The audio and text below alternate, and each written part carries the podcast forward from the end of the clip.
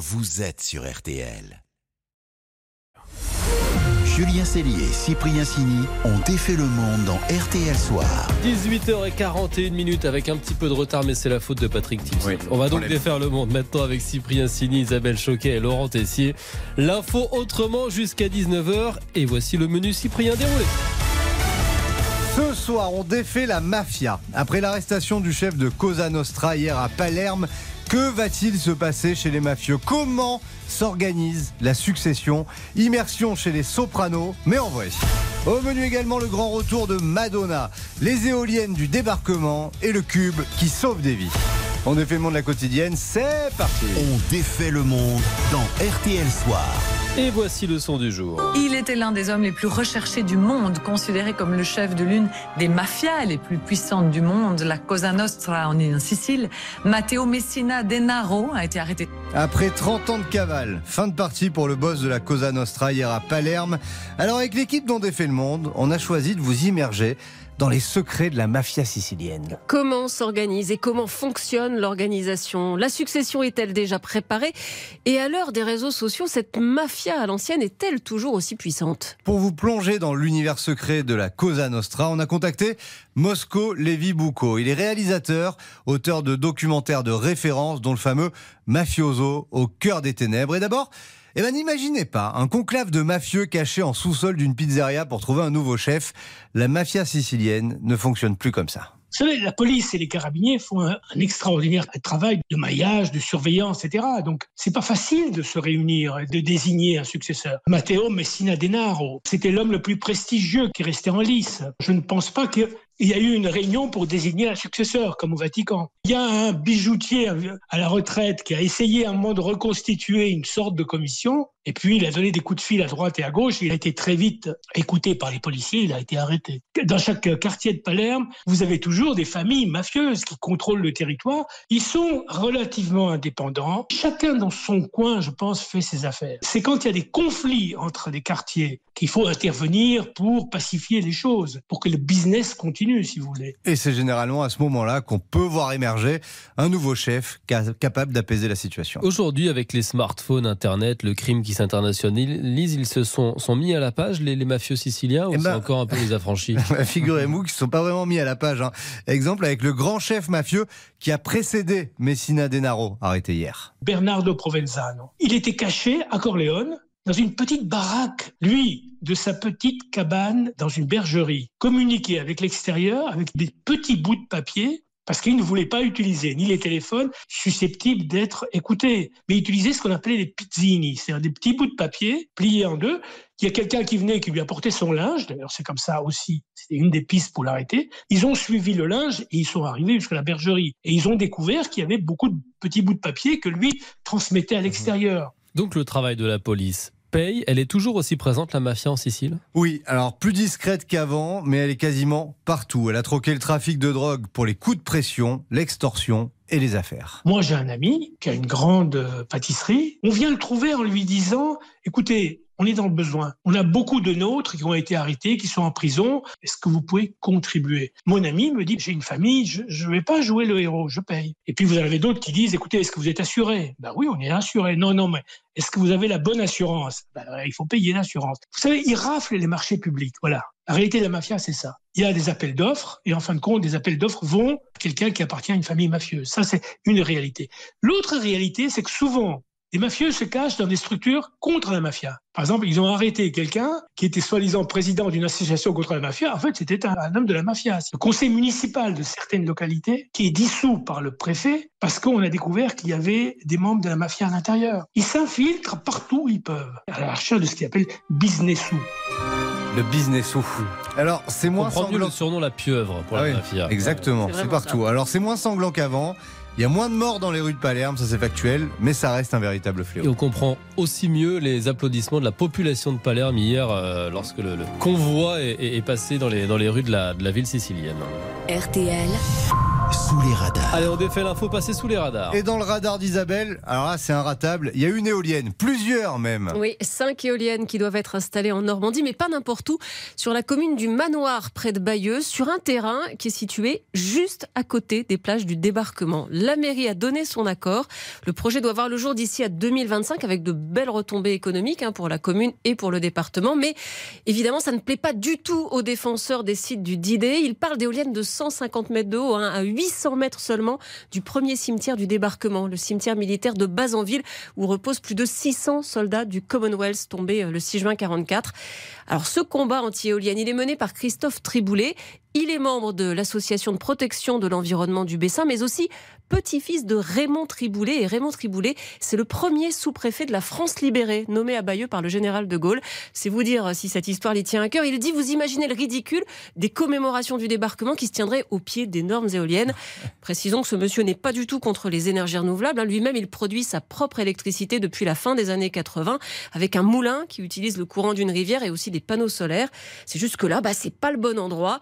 Christophe Triboulet plaide, lui, pour l'éolien en mer et surtout pour une ligne de front d'une dizaine de kilomètres à l'intérieur des terres, euh, d'Utah à Sword Beach à peu près, une zone où aucune éolienne ne pourrait être construite, une sorte de sanctuaire en fait pour, pour les plages du débarquement. Une pétition a été lancée, elle a déjà récolté plus de 13 000 signatures. Allez, une toute petite pause et puis on va défaire encore et toujours le monde dans RTL Soir avec Madonna, 64 ans, toutes ses annuités, mais qui ne prend pas sa retraite. Ah. Joli. Julien Cellier, Cyprien Sini ont défait le monde. Julien Cellier et Cyprien Sini ont défait le monde dans RTL Soir. Et on défait toujours le monde dans RTL Soir à 18h49 minutes et voici notre winneuse du jour. Une grande gagnante, l'icône, l'inoxydable Madonna, qui a 64 ans, annonce une tournée mondiale, Isabelle. Oui, on en parlait euh, dans le journal de 18h, à la Madone de retour sur scène avec ses plus grands tubes. On ne l'a pas vue en France depuis ça. La tournée Madame X en 2019, pas un grand souvenir. Hein. C'est quand elle avait un bandeau sur l'œil, genre euh, Mado Laborgne. Euh, L'un de ses innombrables looks, Madonna, on l'a connue, blonde, platine, brune, garçonne, Madone. Forcément, en ce moment, elle est plutôt Barbie, fais de tes rêves une réalité. Tu peux être tout ce que tu veux. Oui, Madonna, c'est un peu Barbie. hein. Tout en plastique, le visage totalement lisse, lèvres et pommettes surgonflées, la taille corsetée, une poitrine euh, démesurée. À Noël, elle a posté une photo d'elle avec ses quatre enfants adoptés. C'est. Disons que c'est spectaculaire. Sous le bonnet de Père Noël, elle a les cheveux roux coiffés en tresse, ça, ça va. Mais aussi des sourcils peroxydés quasi invisibles, les yeux bleus très très clairs, presque blancs, et le teint complètement blafard. C'est Casper le fantôme. Ajoutez euh, le corset sous le pyjama à carreaux. Même chez les fans, il y a eu comme un malaise quand même. Cela dit, elle a le temps de se refaire une beauté d'ici novembre. Et il y aura du monde de toute façon, car Madonna et la France, c'est une grande et longue histoire d'amour. Quand même, le premier qui l'a repéré, c'est lui. Patrick Hernandez, qui a proposé à Louise Chicone de chanter, mais elle ne voulait pas. C'était une petite punkette avec une, une épingle à nourrice dans les oreilles et donc elle n'avait pas envie du tout de faire ce que l'on lui proposait, la pop song euh, de fille. Ben, finalement, elle s'y est mise, hein, la pop song de fille. Plus anciens se souviennent de ce concert de folie en 1987 au Parc de Sceaux sur la tournée Who's That Girl 130 000 personnes, un parterre de stars, Johnny Hallyday et Catherine Deneuve, Yannick Noah et... Alain Delon, lui, s'est rendu aujourd'hui euh, en hélicoptère à Sceaux. Il va se poser derrière la scène où se produit Madonna. Alain Delon en hélico pour voir cette fille qui affole le monde entier. Vous êtes chaude? J'y suis aussi. Ah, chaude, oui, c'est lors de ce fameux concert que, selon la légende, la petite culotte rouge de la Madone a atterri sur les genoux de Jacques Chirac. Je voudrais remercier Madonna, parce que c'est vraiment chic, c'est vraiment sympa de sa part de faire un geste pareil. Bon, il la remercie pas pour la culotte, hein, mais pour le gros chèque de 500 000 francs qu'elle avait offert à l'époque à la lutte contre le sida. Car elle est généreuse, Madonna, elle a du cœur. En décembre 2015, après un show à Bercy, discrètement, elle est allée place de la République pour un concert improvisé en hommage aux victimes du Bataclan.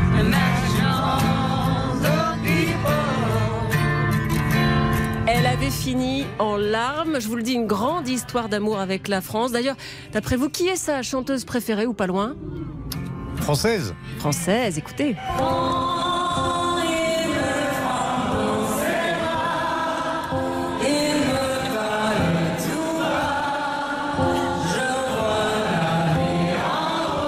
Edith Piaf Edith Piaf, bien sûr.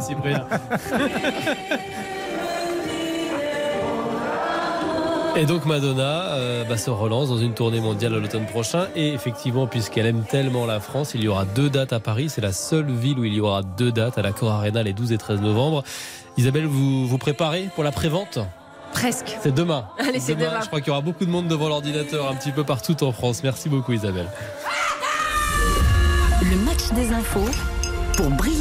Allez le match, Isabelle et Laurent qui ne se parlent plus d'ailleurs en antenne à cause de ce match. Ah oui. L'ambiance est très très tendue dans l'équipe. Oh là Qui détient la meilleure info pour briller au dîner? Alors le point score hein, du match à couteau tiré, Isabelle mène 45-39, mais Laurent ce soir, attention, une très bonne info sur la circulation des trains de jeudi. Oui, mon info pour briller, c'est que je connais le seul train en France qui circulera à coup sûr jeudi. Iris 320. Bon, ce n'est pas un lointain cousin de R2D2, mais un TGV. Mais le problème, c'est qu'il sera sans voyageurs. Iris, c'est l'inspection rapide des installations de sécurité. Et avec toutes ces caméras et tous ces capteurs, il surveille à 320 km/h l'état des voies, détecte la moindre usure au Ah bon centimètre près des rails ou des caténaires. Un train qui parcourt chaque jour près de 1500 km. Iris 320. Ça, c'est une sacrée info pour briller au dîner. Ça, pas mal. Place à Isabelle. sourire. Isabelle alors, elle est décidément très très inspirée par la future tournée de Madonna. hein. Oui, et je me suis demandé quel était le plus gros concert de tous les temps. Là, elle sera à l'Accord Arena, c'est 20 000 places. Moi, je voulais savoir celui qui a rassemblé le plus de monde. Alors, un indice, c'était pas dans un stade. Autre indice, il s'agit d'un artiste français. Patrick Johnny, Bruel Johnny, Johnny. Mais non Jean-Michel Jarre à Ah Moscou en 1997 avec, tenez-vous bien, 3 millions et demi de spectateurs. Wow. C'était pour les 850 ans de la ville, spectacle son et lumière devant l'université de Moscou. Il y avait 500 000 personnes sur la pelouse et 3 millions de personnes sur les collines aux alentours. Elles ont suivi ça sur écran géant et aussi sur la tour de l'université qui fait quand même 240 mètres, donc on la voit de loin. Bon, ce sont deux très bonnes infos pour briller au dîner. Donc vous me voyez venir. Ah bah, Ah, le match nul Euh, le bon match nul. nul Chouchou là. Euh, non, match nul. Match nul ce C'est soir. Jarre. euh, 46-40. On Allez, va se RTL mettre d'accord soir. avec Laurent. Il y en a un qui fera une bonne info et l'autre moins bien. Comme Non, ça, il n'y aura non, plus de match non, nul. mais Bah, souvent, c'est moi qui ai au ce rôle, hein. Allez, RTL Soir continue dans quelques secondes. Il y aura votre journal de 19h et on va défaire votre monde avec le pompier qui apprend aux enfants les gestes de premier secours. À tout de suite. On défait le monde. Julien Cellier, Cyprien Signé. Julien Cellier et Cyprien Sini ont défait le monde dans RTL Et Soir. on défait même votre monde tous les soirs, juste avant le journal de 19h. Alors on devrait tous savoir réanimer un ou une collègue. Alors Isabelle sait le faire ici autour de cette table en cas de malaise.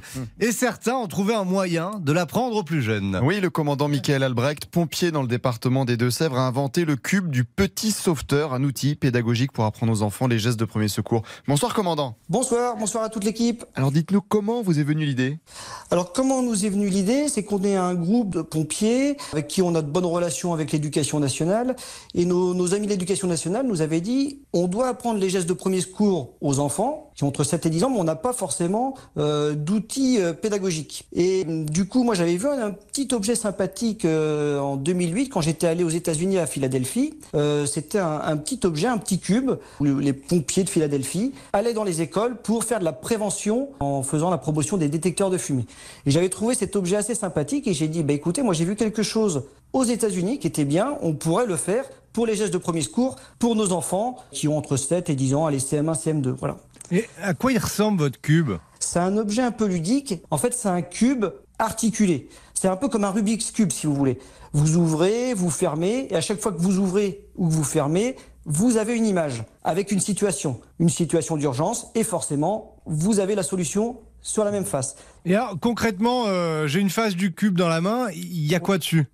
Ben, vous avez un dessin avec par exemple un petit garçon qui saigne et une petite fille qui appuie sur la plaie et qui allonge le petit garçon. Et des cubes, vous, vous n'en avez qu'un seul ou il y en a plusieurs? Là actuellement, dans les Deux-Sèvres, on, en a, dit- on a réussi à en distribuer 5000 dans les écoles. Et alors combien ça coûte et qui finance tout ça? Clairement, nous, euh, tout notre groupe de, de pompiers, de, de formateurs, d'épouses, d'enfants, c'est que du bénévolat. Il n'y a aucun profit par rapport à ça. Et comme on était un peu victime de notre succès, on a une association qui s'appelle l'Union euh, départementale des sapeurs-pompiers qui le vend euh, au prix de 6 euros. Il y a une- un petit bénéfice de, je crois, à peine 1 euro et ces 1 euro sont redistribués aux œuvres sociales des sapeurs-pompiers. Donc il n'y a vraiment aucun bénéfice. L'objectif, c'est que nos enfants soient formés au premier secours. Il n'y a clairement eu aucun bénéfice pour ce petit groupe-là. Eh bien, merci commandant pour votre invention. Le cube du petit sauveteur. Bravo, bonne soirée. Merci à vous. Merci et bravo, merci et bravo. Et à demain. À demain. À demain. Mercredi, c'est le jour du marché à Neuilly. J'aime bien le préciser pour nos auditeurs. Le marché qui est en bas de la radio, Ah pour oui. que les auditeurs comprennent. pour vous, c'est un peu le jour de la bascule. On se dirige vers le week-end. Exactement. Voilà, c'est un peu ça. j'aime bien le mercredi, comme les Mais enfants. dès le lundi, il anticipe sur le week-end, euh, Cyprien. Merci les amis, on se retrouve demain, À demain. 18h40 dans RTL Soir.